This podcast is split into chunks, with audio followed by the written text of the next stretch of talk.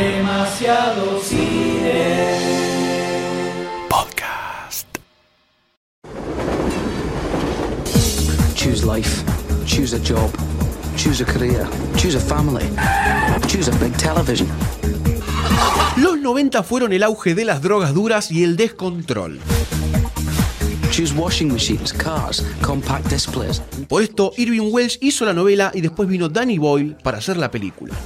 He's always been lacking in moral fibre. He knows a lot about Sean Connery. That's hardly a substitute. Do you see the beast?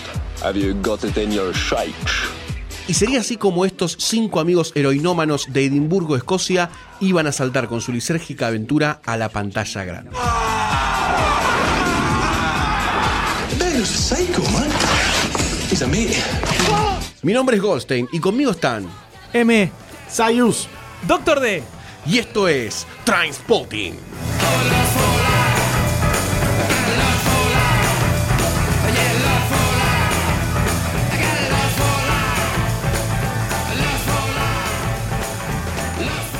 Drogas, amistad, locura y más drogas, Sayus, y más drogas. Sí, drogas. Sería una excelente forma de resumir esta película, pero, pero todo siempre, siempre tiene una historia por atrás. Y esta venta resulta algo superficial. Trainspotting es una novela, vamos a explicar, ¿no? Publicada en el 93 de la mano del muchacho Irwin Welsh, como escucharon en la intro, que cuando lees el título se te pega eh, bastante en la mente esa palabra, ¿no? Trainspotting es como, ¿qué mierda significa eso? ¿Qué significa, Goldstein? Hace referencia a lo que hacían los aerómanos, que era buscarse las venas en Escocia un poco para inyectarse la heroína por uno de los costados. Eh, obviamente esto es en el, como en el lunfardo escocés, es como decirte andaba a tomar falopa, una cosa así. Pero por otro lado, bastante más de la tradición escocesa e inglesa, es eh, pararse en, las, en lo que son las estaciones de tren para ver pasar trenes. Como cuando nosotros vamos a Costanera a ver los aviones aterrizar, Sí. Es eso, pararse en la estación y ver pasar los trenes. Algunos anotan los modelos, los números de los vagones. Es como un deporte medio pelotudo Sí. que sucede en Escocia, que hay Lindo ovejas y trenes. ¿no? Lindo Medio top. difícil. Si quieren buscar una parte en el libro, eh, hay uno de los párrafos en donde Renton y Begbie, dos de los protagonistas, de los cuatro o cinco protagonistas que hay en la película y en la novela, estaban cagando y meando en una estación de tren y había un borrachín escocés que estaba como ahí y le preguntaba, Oh, you're, you're doing transporting. En un escocés muy bueno que estoy practicando. Muy bien. Sorprendido. Dije, ¿dónde está el escocés acá? ¿Dónde está el escocés? Escocés es la Las gaita. patillas Sí, pirrojas. sí, la de la pollera. Eh, bueno, y eh, esto era el arte de, de ver los trenes y está ahí, obviamente, retratado en el libro. Pero vamos a dejar el faso de lado y la droga que se mandó el doctor D en la intro. Y volvamos que, bueno, vamos a, vamos a empezar un viaje descendente a los infiernos de la heroína. Irving en Transporting quería contar un poquito la historia de un grupito de amigos, o sea, quería arrancar por algo chiquitito, eh, con pasatiempos que iban, eh, a ver, de peligrosos a no peligrosos hasta boludos, ¿no? Rock, boliche, joda, fútbol, alcohol, minitas, obvio, y la heroína, todo cocido con la heroína, que en los 90 tenía un auge muy importante en toda Gran Bretaña y fue casi una epidemia. Ahí es donde todo se empieza a ir un poquitito al carajo.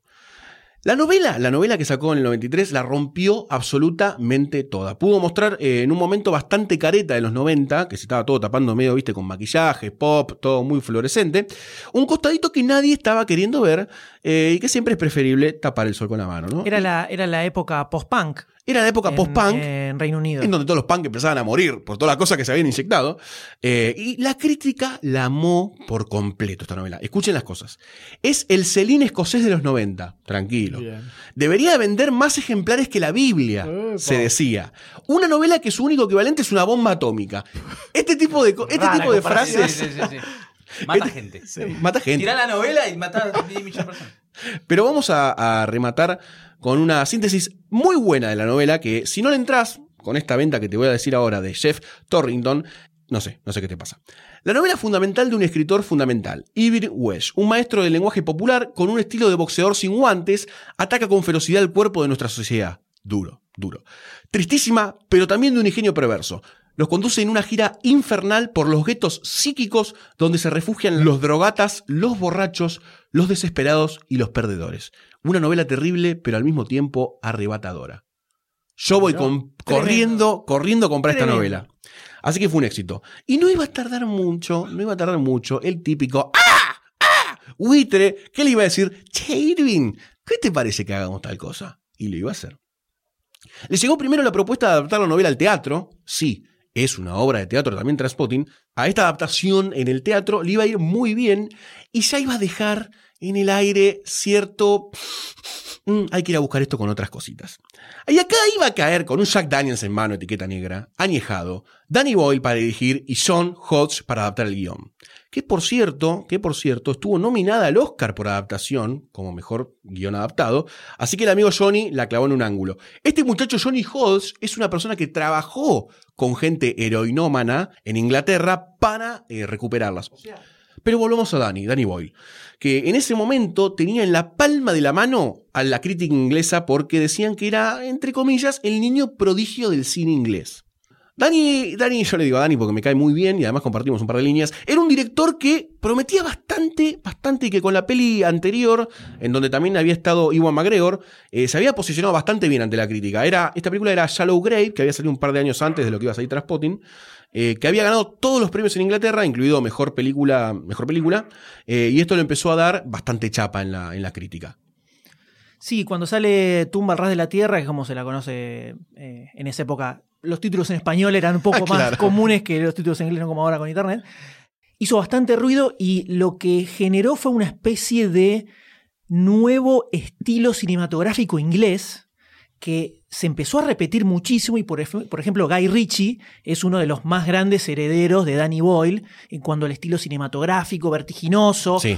microcortes súper rápidos en distintas escenas, la creatividad para demostrar algunas cosas en lugar de que no es solo la cámara mostrando algo, sino que te pone cierta, eh, cierto Tensión. concepto Mm. en cómo te lo muestra, cierta creatividad en cómo mostrar las escenas. Eso es algo que lo arrancó Danny Boyle en ese momento y en Inglaterra pegó al toque y empezaron a salir un montón de directores al estilo Danny Boyle, como podríamos hablar del estilo tarantinesco de, Sí. de- de cine. Está el estilo Danny Boyle, que después un poco Guy Ritchie se terminó haciendo tal vez más popular en general, eh, pero Guy Ritchie le debe todo a que apareció antes Danny Boyle, eso te, lo- te la firmo. Pero vayamos a los papeles, a los papeles que cuando lo desenvolves nos encontramos con el polvo mágico. El escenario del auge de las drogas duras de los 90 se estaba haciendo realidad en el cine. Y este grupo de amigos iba a tener eh, su tan ansiada adaptación al cine. Miramax puso la plata, Danny estaba preparado para empezar a reclutar y Johnny para escribir. ¿Cómo saldría todo esto? Ni el mejor adicto a la heroína de Escocia lo sabía, pero los pibes heroinómanos de Edimburgo iban a tener su película.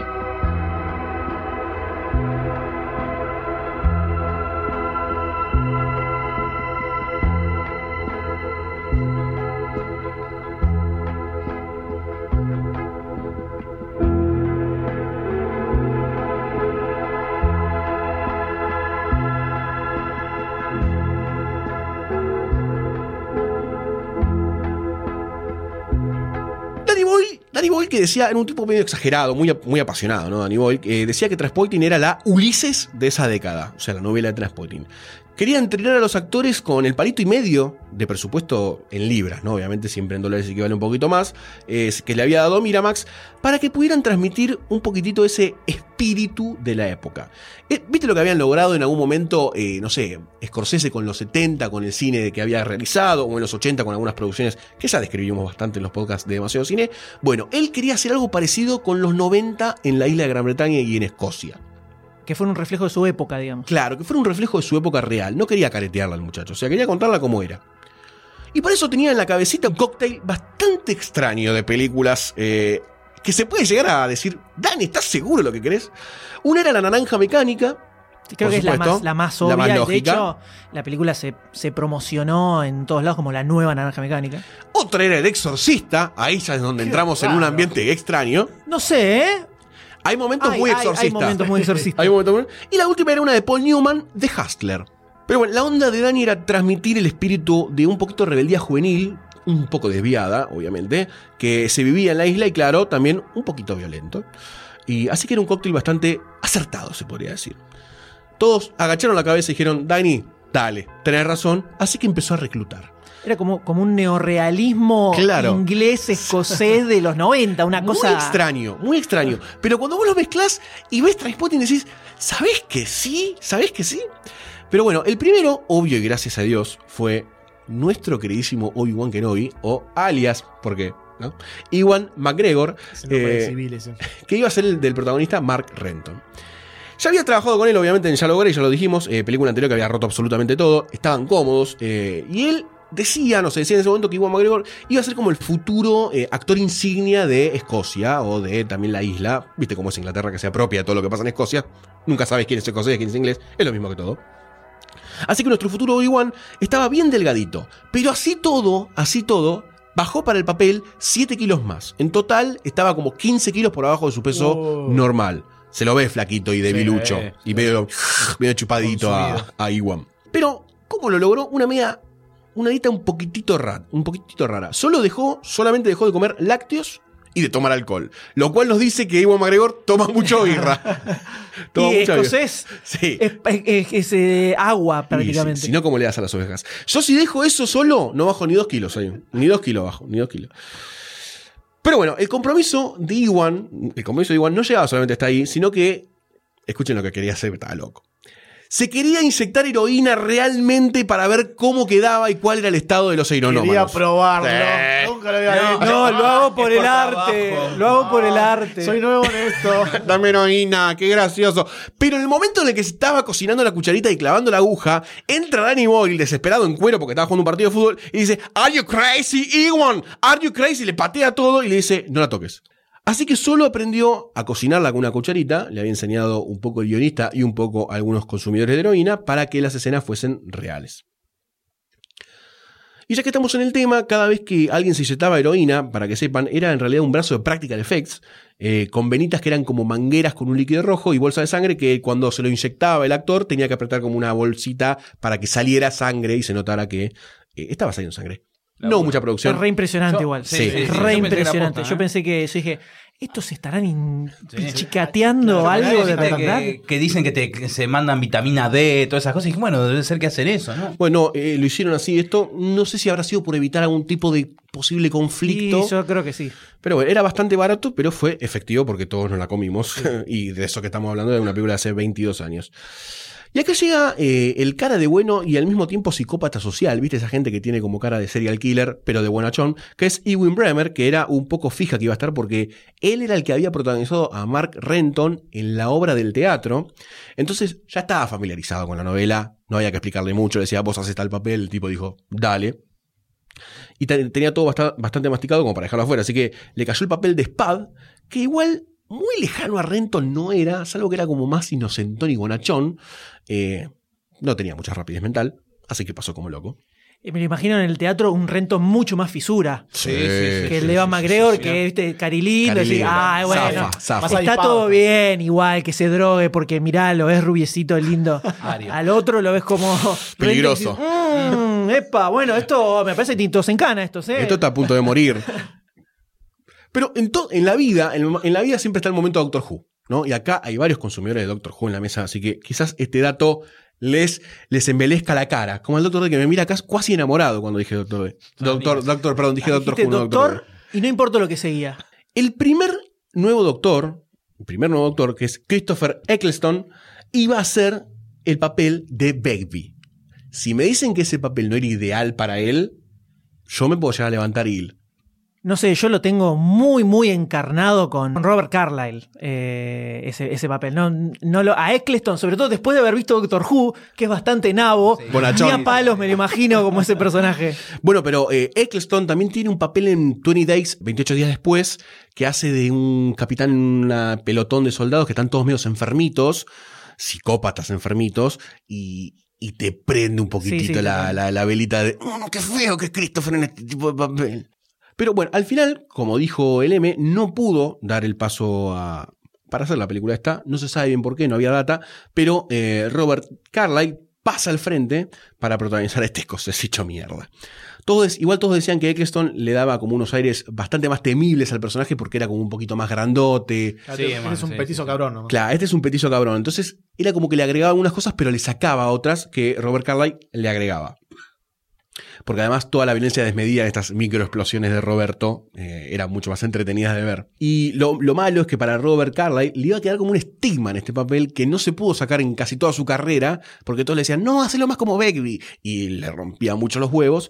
Y hay anécdotas, muchas anécdotas de que él, cuando tenía que ir a ver la película de Transport, tiene funciones de propaganda, marketing, todo eso, se escondía en la butaca, no le gustaba verse, no le gustaba, no le gustaba. Cada escena de él como que miraba por otro lado, todos lo jodían, se cagaban de risa. Decían que era bastante cabrón en la vida real también. Sí, y, y quedó como medio encasillado en el Sí. estilo de papeles medio como buscavidas, viste, que no, no es el tipo que tiene un laburito normal, eh, que siempre está tratando de ver dónde saca, saca un mango, Sí, como- viviendo de los otros. Como Full Monty. Como también, Full Monty, claro, ahí, exacto, Yo lo conocí de ahí, realmente. Bueno, Irving Welsh, relacionándonos un poquito con Full Monty, con algunas partes de Full Monty, decía que el personaje de Begbie eh, tenía como estas típicas explosiones violentas que tiene a lo largo de toda la película y la novela, por un incipiente vértigo en la cola que eh, no lo quería aceptar. Entonces a Roberto le dijeron, mira, está implícito en sí, algún sí, momento. sí. Dejate llevar por este miedito y hacete como que sos un homofóbico. Y bueno, en la película hay escenas en donde dice, ¿qué está pasando con esta manija? Fuerte, pero real. Puede pasar. Después iba a sumar al baile, a este baile de heroína, eh, Johnny Lee Miller como Sick Boy eh, con su platinada cabellera. Pero se sumó por dos cosas. Básicamente por dos cosas. Primero porque la rompió en Hacker. Supuestamente la rompió en Hacker. La rompió en hacker. La rompió en hacker. ¿Con Carlín? ¿Con Carlos Calvo? No, con Carlos Calvo no, Carlos Calvo estaba duro. y segundo, porque sabía imitar muy, muy bien el acento de Sean Connery. Gran actitud Sí, para el currículum. gran bien. actitud para el currículum. Acá el doctor D, que es catador de acento de Sean Connery. Sí, estaba genial. ¿Cómo es el acento? No, ahora no. Dale, Ah, dale, que lo haga, que lo haga. John. John, John, dale. Una cosa así, ¿no? No puedo, no puedo. no puedo terminar por la droga. emocionante de mi vida. Pero para Danny Boyle faltaba algo bastante fundamental para la película. Faltaba la parte juvenil. Y cuando digo juvenil, digo juvenil en serio. 12, 13, 14, 15 años. Porque los personajes tienen entre 18, 19 y 20. Por más de, salvo Begbie. Los otros son personajes relativamente jóvenes. Así que lo que quería era esos personajes para terminar de cerrar la vuelta, una de las vueltas más perversas que tiene la película, que eran los personajes de Tommy y Diane. Tommy, el muchacho rubio, eh, que iba a ser protagonizado por un súper escocés, que si lo ves automáticamente te lo imaginas en pollera y con gaita y un hacha viniéndote a partir el pecho, porque cuando vos decís escocés te imaginas a Mel Gibson en Braveheart. No hay más escoceses. Yo imagino a Willy de jardinero. qué triste, qué triste la escena de los escoceses. Un saludo a todos los escoceses que nos deben estar escuchando.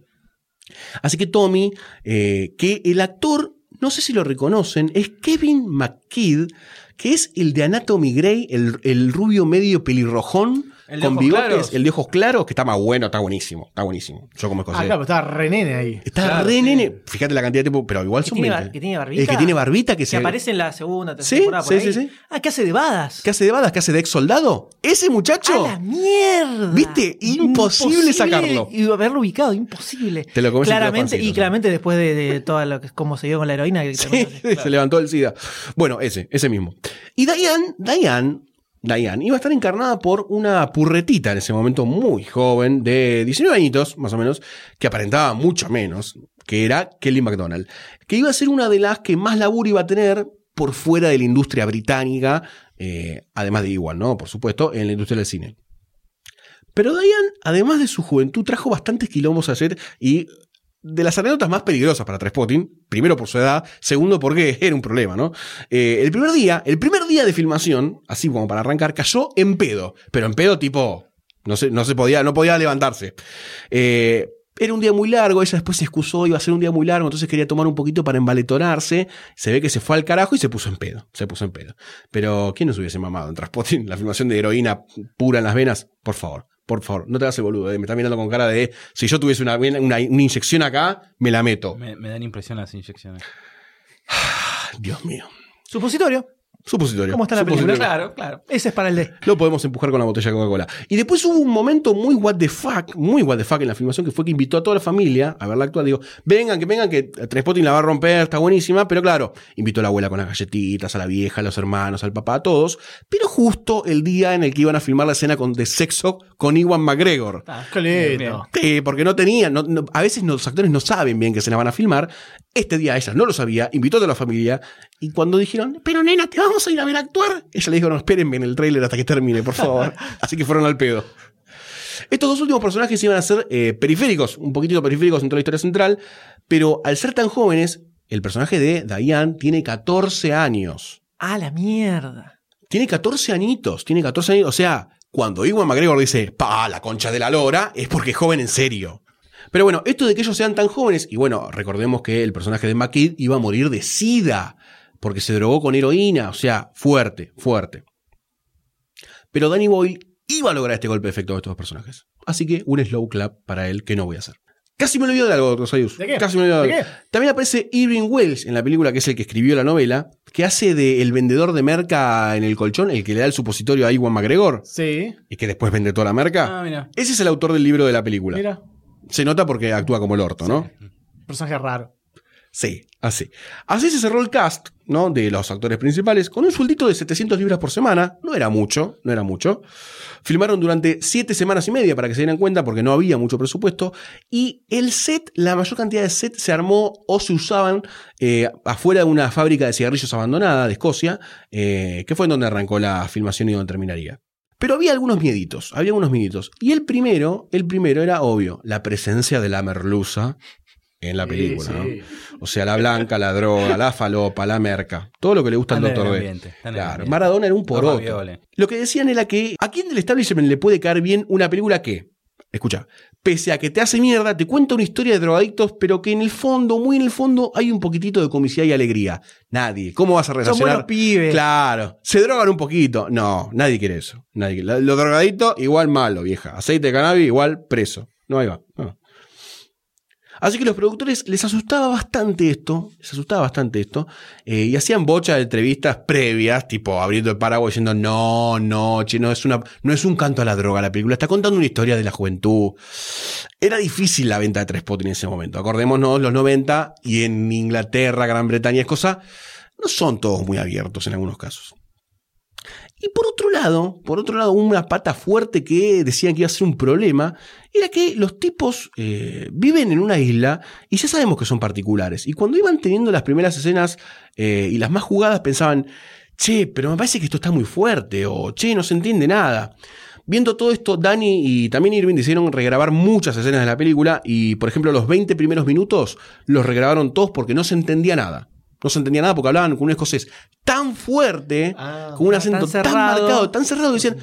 ¿Qué están diciendo estos muchachos? Y le presentaron cortes a, a norteamericanos que eran donde querían poner la película para que prenda. Y decían, mirá, todo bien, pero no entiendo nada de lo que están hablando estos muchachos. Bueno, es el, es el Evan McGregor más eh, alienígena Sí. hablando que hemos visto en, en- en- en todas sus películas, ¿no? Exactamente, exactamente. Y pensando en los mercados más conservadores, hay un ejemplo muy claro en la película que es la escena entre Mark y Diane, en donde tienen un poquitito de sexo.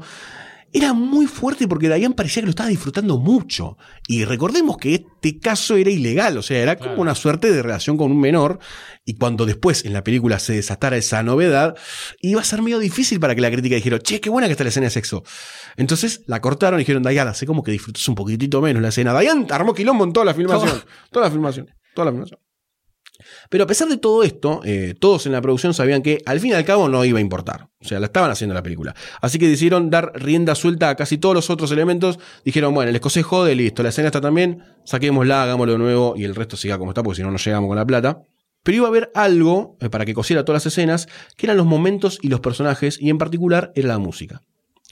Acá lo que pasaba era que había problemitas de guita y derechos, porque los temas en ese momento eran bastante conocidos, los que se usaban, no eran bandas sonoras baratas, eh, y era mucha, mucha, mucha plata, así que se pasaban de presupuesto. Pero Dani sal- sacó un as bajo la manga, tenía guardado, dijo, para, para, yo conozco a muchos músicos que charlando un poquito por ahí me, me ceden los derechos baratos o hasta sin costo. Eh, lo bueno es que Danny Boyle, Danny Boyle era eh, amigo, amigo de Iggy Pop, que es una de las personas que aparece no solamente en la trama involucrado de Trainspotting, sino que le prestó muchos derechos eh, a casi nada de plata, como por ejemplo Primal Scream, que es uno de los temas principales de la película, que le iba a ayudar mucho a Danny Boyle para construir esta estética de la isla de Gran Bretaña y la identidad que él quería buscar. Así que la banda sonora iba a tener un peso bastante importante. Muchas revistas como la Rolling Stone o Variety las ponen entre, algunas entre el top 10 y otras entre el top 15 de las bandas sonoras más importantes de toda la historia del cine. Sí, es, es un. Es una banda sonora que en CD en ese momento se vendía a recontra full. Era la banda sonora de Transpotting era como un Sí. disco de una banda. Sí. Eh, muy, muy popular fue. Muy popular. Pero siete semanas después, todo termina, todo termina, y habiendo gastado toda la heroína y toda la guita, se terminó de hacer la película. Por suerte se terminó en tiempo y forma, y esta banda de escoceses estaba lista para inyectarse de todo y salir a la pantalla grande. Como era de esperarse, obviamente, la película la rompió toda. Recaudó más de 80 millones de dólares, superando amplísimamente su presupuesto. La banda sonora se iba a posicionar, como ya dijimos, en el top 10 de la historia de toda la historia del cine. Eh, la crítica la, amó y se convirtió casi en un clásico instantáneo de los 90, ¿no? Marcando bastante bien lo que pasaba en la época. La gente además se iba a enamorar de todos los personajes, pero al mismo tiempo iba a saltar la alarma sobre lo que la droga te hacía en el cuerpo de una forma bastante cercana. La película había cumplido su objetivo y el clásico ya había quedado para siempre en la historia de todos nosotros. La vida de todos los participantes de la filmación iba a cambiar para siempre después de Trainspotting. Pero habiendo pasado 20 años y mucha droga bajo el puente, ¿cómo está Trainspotting ahora?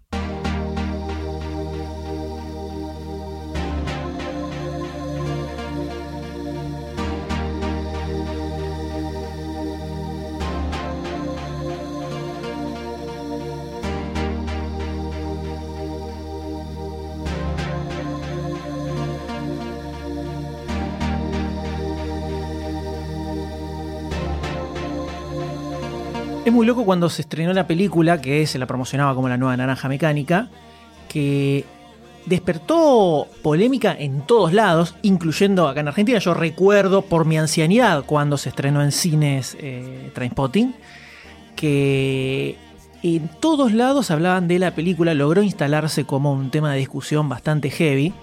Y si vos la ves ahora, sentís que eh, han contado historias como esa o de ese estilo de crudeza, pero todas, la mayoría vinieron después de Trainspotting. Mm.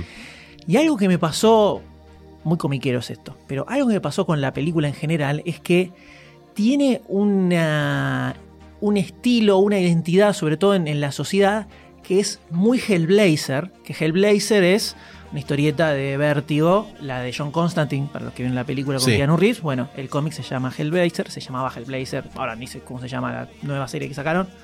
Eh, cuando salía en Vértigo, que siempre fue escrita, creo que siempre fue escrita por ingleses, o tuvo algún yankee, pero la mayoría fueron los que le dieron toda la identidad a ese personaje fueron escritores ingleses. El personaje era de Inglaterra, vivía en Inglaterra y tras- transcurría mucho en Reino Unido, en el Reino Unido de fines de los 80. Y la serie siguió durante todos los 90, siguió estando, entonces vas viendo cómo fue cambiando toda la sociedad, pero vos lo agarrabas y el contexto en el que se manejaba el personaje, sobre todo cuando ya pasás los primeros 10, 20 números, que empezás a, ya entras en los 90, eh, todo el contexto del personaje es muy parecido al de Trainspotting. Eh, el estilo de, de cómo son las familias, cómo hablan, el lugar donde se juntan, es muy, muy parecido. Es una buena referencia para el que sea muy fanático de Trainspotting y quiera Mm. leer algo. Puede agarrar tranquilamente que el Blazer no tiene nada que ver, pero se va a encontrar un contexto muy cotidiano si vio Trainspotting. Similar. Claro, exacto. Y es muy loco que eh, ya se planteaban este tipo de cosas, merca, droga, heroína, todo eso en el cómic, que después lo toma, lo toma la película. Pensé que a lo mejor en cierto punto había sido referencia, eh, pero no encontré nada donde comentaran eso. Y en el momento en el que se estrenó, era, era, era la, la polémica era como siempre, reducida la- al Claro. mínimo exponente posible. Era, ay, ¿cómo que alguien piense en los niños? Eh, apología de la droga. Y, pero muy rápido se, Sí. se desinfló y se disipó y pasó a ser justamente esto de está mostrando una realidad súper heavy que está sucediendo y que en ningún otro lugar se está mostrando así de una manera tan masiva, digamos. Eh, y es muy raro, sobre todo en, en- Pensemos que esto se estrenó a mediados de los 90, una época, sobre todo acá, hablando de Argentina, ¿no? Que había una transición hacia el descenso de los infiernos en ese momento, y, pero todavía había habido una nube de pedos en general de, de lo que había sido la primera parte, la primera presidencia menemista, y un poco entró en cierto, cierta Momento. construcción social que había de los yuppies que habían aparecido en, el- en Buenos Aires y de sushi con champán y todo ese tipo de cosas. donde de repente te lo bajaban así a, a una crudeza tan grande que impactaba mucho con, con lo que pasa en ese momento. Era como un, un golpe de efecto como fue Ocupas por ahí en un momento. Claro, exacto. Que la gente estaba medio como, no pasa nada, y de golpe apareció Ocupa y te dijo, mirá, está pasando, Está pasando todo, esto. esto. Fíjate bien. Sí, fue, un, un- fue, fue algo por el estilo, pero por más que se la vendía como la nueva naranja mecánica, no tuvo tanto el estigma, entre comillas, que tenía la naranja mecánica, que era mucho más eh, polémica, digamos. Eh, creo que porque no hay tanta violencia ejercida por Mm. los protagonistas, sino que es más eh, auto, autoinfligida, Claro. o sea, cómo se autodestruyen a ellos mismos. Cuando en, eh, en, en la naranja mecánica son claramente villanos, Sí. entre comillas, los protagonistas. Y acá generas empatía con todos. Ah, Va con Billy Con la mayoría, menos. con la pero con la mayoría. mayoría generas cierta empatía, que querés que se recuperen, querés hacer las cosas bien, dale, vos podés, vamos. Eh, te generaba eso que era raro, porque estás hablando de una película con drogadictos, heavy, viste, que hacen cosas bastante cuestionables pero que en paralelo te caen bien y decís que querés que le vaya todo bien y dale, vos podés, salir adelante. Entonces, esa dicotomía que te presenta era, en ese momento, era muy novedoso.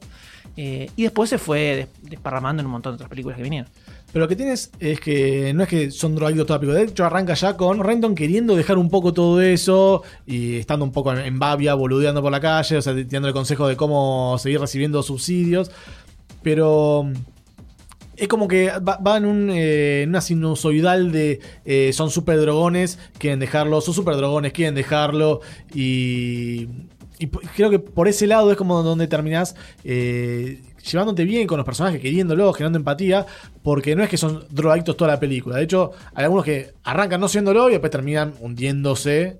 eh, pero creo que va por ese lado también, sino como el lado de, lo- de los personajes que van queriendo, o por lo menos el personaje principal, Mark Renton, que va queriendo cambiar todo el tiempo, va queriendo dejarlo, vuelve, va queriendo dejarlo, vuelve, y después como que estabiliza en su vida. Y ahí logras como una empatía final con él y, y lo bancás en toda la que hacen. A mí lo que me pasó viendo Transpotting es que nunca la pude ver, nunca la agarré completa o nunca me senté a ver Transpotting. Siempre agarraba partecitas, la cambiaba, pum, la agarré empezada, la agarro otro día, pum, nunca, nunca, nunca, nunca, hasta que llegó el día de sentarse y tener que ver Transpotting. Y me sorprendió primero el nivel de vigencia que tiene, eh, estético, visual, eh, filmatográfico, sonoro, por sobre todas las cosas. eh, y eso me, me parece que la hace como puede durar 20, 30 años más tranquilamente y, y va a seguir funcionando. Sí, Imagínate lo que era cuando se estrenó. No, vanguardia. Vanguardia total. Vanguardia Sí, total. sí, total. Y por otro lado, lo que más me gustó a nivel general de la película es que te muestra el mundo de las drogas en ese momento, con todos los filtros que debe tener, pero te muestra diferentes facetas de por qué se consume o de por qué la gente puede llegar a consumir droga. Y diferentes tipos de consecuencias. Eh, uno muere, uno está preso, otro pierde un bebé, eh, otro solamente recreativo y le chupa un huevo, eh, otro cae y no puede salir, otro cae, intenta salir, no sale, vuelve a caer, vuelve a salir. Entonces es como que no es que oh, somos todos drogones y somos todos iguales, vamos a romper todo, vamos a drogarnos todo el día. Hay como muchísimos matices de drogadicción en la película y eso lo hace todavía más interesante cada camino particular y cada final ¿no? de cada historia. Eh, me parece que lo hace muy interesante. Y por otro lado es este concepto de... eh, los ingleses son los japoneses del mundo occidental para mí, o sea, tienen esa visión particular de ver prácticamente todo que es eh, rarísima y hasta, no sé si morbosa o o muy extraña la manera de ver las cosas porque eh, te plantea situaciones como, por ejemplo, voy a plantear una situación que es humorística en la película o pseudo humorística, que es cuando Spad se acuesta con su novia por primera vez en la relación que lo estaba haciendo aguantar, amanece, amanece cagado en la cama porque se había pasado de rosca con pastilla, con alcohol, sale y está la familia desayunando, normalmente normalmente está desayunando, y cuando trata de llevar la sábana para limpiarla, la madre le dice, no, yo, no, yo la agarro, no, es mi caca, le dice, yo la quiero lavar, abre la sábana y mancha todo con mierda, todo con mierda. Vos decís, esta escena está completamente desubicada en esta película, completamente desubicada, pero como sabes que es el tenor inglés, está bien puesta, y te pinta eh, la personalidad de Spad, que es un desastre. Pero tiene varias escenas así de. Eh, que parecen desubicadas, pero en, en el contexto de la película la, la aceptás y, y la abrazás. Como también es el tema cuando se le cae el supositorio en el inodoro. Eso es tremendo. que se mete y se sumerge en este, este mundo submarino donde puede agarrar el supositorio y volver. Pero también parece una escena si la agarras así media eh, cambiando de canal, es una escena recolgada, Sí. pero en el lapso de la película entra re bien. Como la misma escena donde vos decís de, de- de la caca de Spud. Sí, bueno, es en esa escena todo lo que era caca era mousse de chocolate. Para un dato, un de dato. Un dato gourmet. Sí, eso es eh, una de las cosas que más llama la atención de la película, toda la parte eh, surrealista que Mm. tiene para eh, transmitirte un concepto eh, como el, el- el hecho de sumergirse cuando él se hunde en el, en el tapete, que es una- Genial. Sí. genial, es genial para mostrarte al, al pibe teniendo una sobredosis, acostado y hundiéndose y con la vista no ve nada, y está aislado de todo y no entiende qué pasa. Gran escena. Eh, gran escena. Eh, esas, son la- esas son las cosas que metía Danny Boyle, que después empezaron a aparecer mucho más en, en muchas otras películas. Y así tiene un montón de escenas. Esa de la caga puede estar tranquilamente ahí, sí. eh, un poco más cotidiana tal vez, que sí, más, más, un poco más eh, cotidiana. No en el mundo de la, de la imaginación.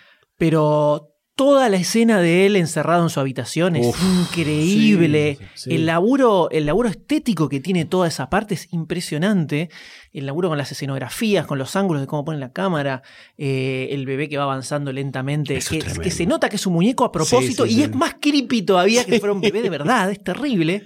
Cómo, cómo se estira y se achica esa habitación porque, para mostrarte lo que el, el pibe está sintiendo en ese momento de, con la abstinencia. Eh, tiene, to- tiene ese tipo de cosas que cinematográficamente te cuenta un montón, más allá de una película más tradicional, sobre todo en los 90, ¿no? Sí, además, eh, toda esa escena. Sí, o sea, la película es como que siempre te cuenta diferentes layers de- del mundo de la drogadicción. Tanto lo que le pasa al drogadicto como lo que le, lo que le pasa al entorno. En ese caso eran los padres que en muchos momentos de la, de la película te los muestra como medios aislados o hablando solos o que no tienen relación con el pibe o que no les importa mucho o que el pibe hace cualquiera y los, pibes, los tipos no dicen nada. Hasta que algunas, algunas, alguna suerte de encendido de alarma le dicen, mirá, cuando creo que es cuando meten en preso a Spad Sí. Claro. y, a- y él zafa, eh, los padres dicen, bueno, ahora te vamos a encerrar, se ven las trabas en la puerta del lado de afuera, no salís hasta que te recuperás. Y, y como que te pones un poco en el papel de los padres también, de, de ese momento, de cómo enfrentás a la heroína eh, con una contención estatal que la critican en realidad eh, porque le daban más droga para ir dejándola, pero que no funcionaba porque el tipo se quería inyectar más todavía, o sea, no tenía sentido el, el plan. Y los tipos decían, no, eso es una mierda, basta esa droga, te vamos a cuidar a la vieja usanza hasta que se te vaya todo. Y te pones un poco en papel de las víctimas de la drogadicción que no son las directas, ellos que mueren, se le encangrena el brazo. Eh, y ese es un trabajo bastante fino en la película eh, para mostrarte otras historias, además de las centrales, medio periféricas. Y eso me, me gustó, porque muchas veces se lo ve entrar a los padres también en la habitación, con cara de orto, como diciendo esto me está superando. Eh, y tratan de, a su manera y con su ignorancia, hacerse cargo. También todo el, el- el- el estado fatalista que al final uno de ellos tiene, porque todos vienen zafando, todos vienen zafando, pero Tommy no zafa y termina tirando la pata. Que es el que menos debería morir. Exactamente, era, Era el más, el más sanito, sano. el más sanito, el que se metió para probar y no pudo soltarla más. No, yo, a raíz de esto de Tommy, yo pensé que en algún momento la vida se le viene abajo cuando la, la- la novia lo deja porque descubrió que en el cassette donde estaba una- un video privado de ellos había un cassette de fútbol que lo había cambiado y se lo había afanado Ewan McGregor. A raíz de eso se vino abajo la, Claro. la vida de Tommy. Y yo sinceramente pensaba que en algún momento, ya cuando Ew- Ewan McGregor estaba eh, ya trabajando como inmobiliario en Londres, que vos te ponías bien por el personaje, lo veías bien, sinceramente me puso muy bien y quería que salga adelante. Y veías cómo el otro iba para abajo. Yo pensé que en algún momento iba a decirle, fue culpa mía, sinceramente. Dice que se iba a revelar eso. Exacto, y se iban a, a pelear, iba a haber algún quilombo, pero nunca, nunca tocan esa punta. No sé si fue adrede, como diciendo, bueno, era un momento drogadicto de mi vida, no me importa nada, no, no, no, no tengo culpa por eso. Pero sinceramente pensé que iban a hacer algún punto de hincapié en eso, entre que una vida que sube, después vemos que baja, y la otra que, bueno, al final termina muriendo. Baja tanto que se va bajo la tierra. A mí me parece que es parte de lo que decía Goldstein de, de la japonicidad de las películas inglesas, porque tiene varios momentos así que vos te esperás como el cliché clásico acostumbrado al, al cine más tradicional comercial yankee, eh, que también se da, por ejemplo, cuando le pide guita para, para Merca, estando reventado hecho pelota en un colchón y el Se pibe ya está lo más bien. Y el chon se la das, Sí, tomá, sí, obvio, amigo, sí. tomá, acá la tenés. Y dice, gracias, sabía que me vas a dar, está todo bien, así como, todo bien. Ya fue. Y ahí en, en una película más tradicional, ahí habría una especie de, yo, discurso. de, de discusión, de discurso de no, tienes que salir como Claro. puedes salir yo, Johnny, tienes que hacerlo. Y acá no, va para otro lado, muy claramente. Eh, te muestra una sociedad diferente Claro. que tiene una visión de las cosas en general un poco distinta. Eh, además de. ¡Maldita isla! Además de la película, ¿no? Y la- Japón es una isla también. Es el problema de la gente que vive en la isla. Ya al principio, cuando lo muestran este grupete adentro del departamento, que se van drogando, que se van chutando, y va, aparece un bebé caminando, gateando entre las jeringas, ya decís, esto no va a terminar bien, esto no va a terminar bien, y cada vez que lo enfocaban, por lo menos padre, yo decía, no, esto matar. no va a terminar bien, esto no va a terminar bien, y después... Cuando están todos drogados, tirados en el piso y se escucha el grito de la mina, de la madre, ya automáticamente ya pensás lo peor y sinceramente estaba rogando por dentro así como... me- no- mi- cuando se clava en la aguja medio que miraba para otro lado porque no me gusta. Cuando empezó a gritar la mina dije que no lo enfoquen, que no lo enfoquen. porque ya me lo imaginaba que se había, no sé, o se había sin querer aspirado alguna merca o se había clavado algo, no sé. Estoy diciendo que no lo enfoquen. Después apareció ese muñeco horrible, bueno, zafó porque no es tan realista. Pero Igual mucha A mí me presión. pareció, mucha re, mucha súper- presión. Yo dije la. La reimpresión, Sí, medio. yo Yo no a bueno, mostrar nada. claro, bueno, vamos a mostrar al nene medio muerto. No, estaba todo hecho mierda, días, lenta, días. y súper detalle. Horrible. No, no, y no- no, yo no vi tanto muñeco. Yo vi un, No, yo un vi- bebé súper richo. Porque enfocaban al bebé y era eh, blanquito, o sea, tenía buena te, buena, buen color, a eso voy. Y después cuando lo enfocan, también, yo en ese momento no pensaba por qué murió. Ya se notaba, viste, como hinchado. Y pero creo que porque hacía días, negro, me parece que estaba. Y acabo de preguntar en la mesa si sabían de qué murieron, de qué murió. Y era de dejar de abandono. De abandono, sí, de abandono. Y la verdad, esa escena, eh, yo me, me- me temía lo peor. Pasó lo que pasó, pero por suerte me, me la salvó el muñeco un poco. Un poco. Un poco. Tu, tu idea del muñeco. Tu idea del muñeco. Es un muñeco, es un muñeco, es un muñeco. No, Es un muñeco. tiene- eh, y después no se lo toca más el tema. No, no se lo toca más, pero esa escena termina con ellos tratando de sobrellevar el momento, inyectándose otra vez Sí. heroína, la madre Exacto. también. Entonces Y es como. desaparece la madre, no aparece Sí, más. no, no aparece más, no aparece más. Eh, tampoco Iwan McGregor después que se va de ahí, tampoco. No, yo no sé si ahí queda implícito que el padre era Sí, Era el Sick Boy. tipo, Sigman. Elwan dice que eh, Sick Boy de ese momento hizo un clic interno Claro. y a lo largo de la película No, no, hay, No, hay se un pone cambio. más- se pone más, más eh, oscuro. Sí, mucho más eh, eh, Kantman, o sea, estafador. Sí, empieza a prostituir minas, creo que Sí, se tenía. En un pimp. Sí. horrible, Sí, horrible. va, tiene un descenso a los infiernos. Sí, es es una película. eh, por eso también quizás la crítica tradicional no podía eh, leer entre líneas que es una película triste, fuerte, eh, con mensajes literales, pero al mismo tiempo te eh, subyacen un montón de otros temas como, como crítica o como postura ante la problemática de, de las drogas. Es que, es que no es un canto a la droga la película. No, ni en pedo. Arranca así, pero después es como todo un descenso a, a las peores pesadillas que cada uno puede tener. Así que no. Yo calculo que por eso también la crítica la abrazó y, y- y la apoyó. No se puede criticar mucho en el sentido de. de la, la droga es mala, la película es mala. La apología, decís. Exactamente. No, y además tiene muchas cosas por encima del tema Sí. puntual de la droga. Hay un tema de sociedad que te está mostrando, el personaje de Bigby que es mega violento, sacado, que hay cierto prototipo inglés que Sí. se puede hooligan. muy hooligan, claro, muy sí. hooligan, eh, de cagarse a trompas así por cualquier cosa. Tiene como muchos matices eh, muy, muy grosos. Cuando está Edward McGregor en, en Londres, ya tiene una vida dentro de todo asentada, y aparece Bigby. Ah, se me quise matar. sí, sí, Te querés matar. Eso decís, no, la concha, encima el peor, no. Estaba saliendo. Terrible. Y, y encima que se le instala y anda a comprarme pucho, anda a hacerme esto. Es que te- y te da una pena tremenda, te da... Estabas con ganas de sentir pena ese día, ¿no? Porque ya la sentiste como tres veces la pena. Y es toda la que se guardó con Logan. ¿Qué te iba a decir eso? Pero sí, es- te querías mandar y después, bueno, obviamente la gran Al Pacino te lo vuelven a, a chupar para, para seguir y bueno.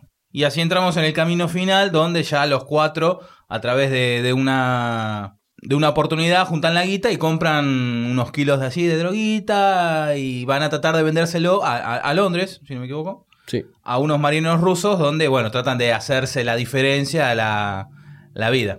Sí, lo, además lo- lo- ahí te vuelve a mostrar otra faceta más del mundo de la droga. O sea, gente que consume, que tenía unos mangos, se le presentó la oportunidad, compraron merca, la fueron a vender, y lo más loco es que todo eso sale todo bien, cuando en las películas eso sale siempre todo Yo mal. Esperando, cuando dice un momento, ahora vengo, que entran al baño, sé, van a controlar la- el paquete de merca, dije, o es la cana, o salen y nos empiezan a, a tirar, a matar a tiros. Estaba esperando lo peor, sinceramente. Son ingleses, son ingleses. Eso salió todo bien, y después por otro tipo de causas completamente ajenas a eso, salió todo mal. Además, era una apuesta importante de ellos porque te pueden tener 10 años en cárcel por una cantidad de plata que no era tan grande. No, 4.000 dólares, 4.000 libras para cada uno.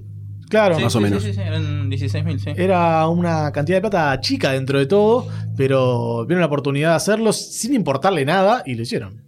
Que encima el que perdiera era Ewan McGregor, que había puesto dos lucas de, de todo eso. Era el que más había invertido. Pero bueno, eh, la película entonces acá te se esfuerza por mostrarte también otra faceta del mundo de las drogas, pero otra vez con la mirada inglesa, con el- los lentes ingleses. Y acá es donde quizás se delinean los personajes que van a retomar eh, la, la secuela que va a salir ahora dentro de poquito, que eh, Iwan McGregor... No sé bien cuál es la motivación, o no termino de, Creo que en el bar, en la escena del bar, en donde Begbie se vuelve loco y dice: ¿Qué estoy haciendo yo con tu mamerto? No valen dos mangos me quedo yo con la plata que quiero cambiar el discurso inicial que tenía de la vida, lo quiero cambiar y necesito la plata para cambiarlo, para ser otra persona. Entonces dice, ¿para qué se le voy a dejar a estos muchachos que van a comprar más merca o van a prostituir a más minas? Me la llevo yo y hago algo útil con la plata.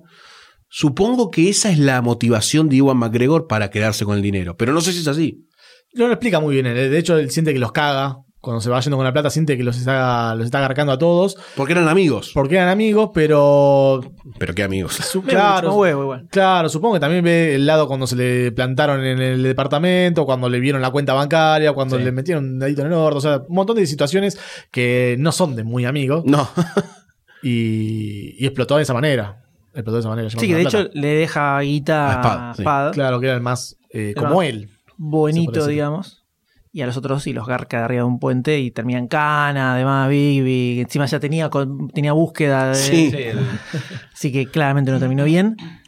Y además la, la película arranca con una de las escenas más, no sé si míticas del cine, pero una escena que caló hondo en mucha gente, que fue eh, la persecución de y Mark Renton en la calle. Ah, sí. eh, que es una escena que después supuestamente iban a haber algunos copycat, pero que la escena esta es copycat de alguna de James Bond, creo que decían en su momento, no me acuerdo bien de qué película era, o de alguna escena de persecución de alguna película también importante, que la habían representado de esa forma, que es la escena que más repitieron de todas, fue la única escena que tuvo más de una toma porque Iwan McGregor cuando se chocaba con el auto se, no sabía caer, se lastimaba, porque era bastante pelotudo, bastante pelotudo en ese momento, no era, no tenía el training de Obi-Wan en ese momento. No. Por supuesto. Eh, y arranca con este relato o este, este listado de cosas que supuestamente no eran la vida, o las cosas que escogía de la vida que supuestamente son antipopulares, como diciendo el hijo estar hecho mierda, el hijo que me vaya como el orto, el hijo esto, el hijo no laburar, así. Y al final, cuando él tiene esta, esta suerte de despertar, le cambia completamente eh, todo este relato y cierra la película con ese relato de ahora quiere una vida, quiere un empleo, quiere una familia, quiere una bla. Y así nos encuentra para la secuela. ¿no? Sí, que tampoco se siente como una especie de iluminación. No, o de decir, no, no, no. Ay, ahora está bien. Ahora Es medio de hecho, frustración. no, y además lo sentís, yo, va, yo lo siento como que perdió más de lo que ganó, porque es como que se convirtió en un Garca. cagador. Claro. Yu- un- o sea, es como que pasó a, a ser un yuppie tradicional, el noventoso justamente, eh, cagando a sus amigos, llevándose la guita para andar a hacer qué. No lo sentís como una victoria, como que, ah, logró salir de... Claro. Es como que digo, como, como que dice, ya fue, me chupa todo un huevo, me llevo la guita, voy a hacer la que hacen todos y la mierda. Eh, más se ve por- un poco por ese lado.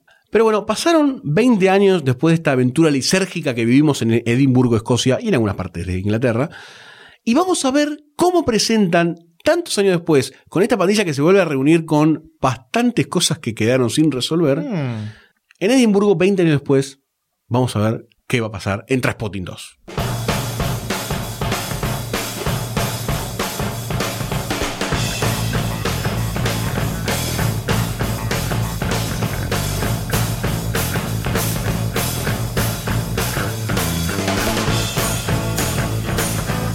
¿Te gusta lo que hacemos y te estás preguntando cómo puedo hacer para colaborar con toda esta magia?